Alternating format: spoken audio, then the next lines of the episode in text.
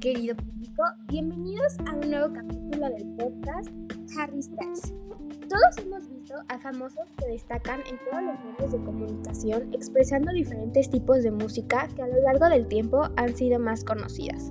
A continuación les hablaré del famoso ex integrante de la boy band Harry Styles. Harry Edward Styles nació el 1 de febrero de 1994 en el pueblo de Holmes Chapel, ubicado en Cheshire, Reino Unido. Es hijo de Des Styles y Annie Cox, y es el hermano menor de Gemma Styles.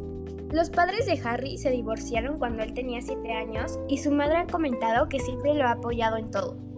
Estudió en la Holmes Chapel Comprehensive School, donde formó su propia banda llamada White Eskimo junto a sus amigos Heidi Morris, Nick Clough y Will Sweeney.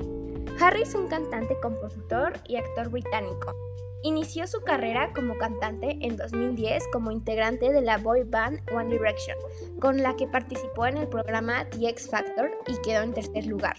Pese a no ganar, la agrupación firmó un contrato discográfico con el sello Zico, con el que publicaron los álbumes Up All Night, Take Me Home, Midnight Memories, For Imagine I Am.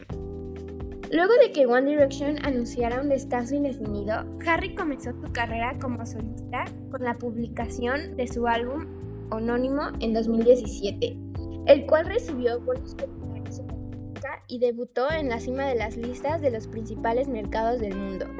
Del disco se el tema Sign of the Time, que llegó al puesto número uno en el Reino Unido y al 4 en los Estados Unidos.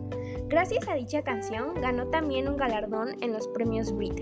En 2019 lanzó su segundo álbum como solista, Fine Line, que tuvo buenas críticas y alcanzó la primera posición en varios países como récord en ventas. Adore You que ingresó al top 10 en el Reino Unido. Asimismo, fue lanzado como sencillo Watermelon Sugar, que se convirtió en su primera canción en alcanzar el número uno del Billboard Hot 100 de los Estados Unidos.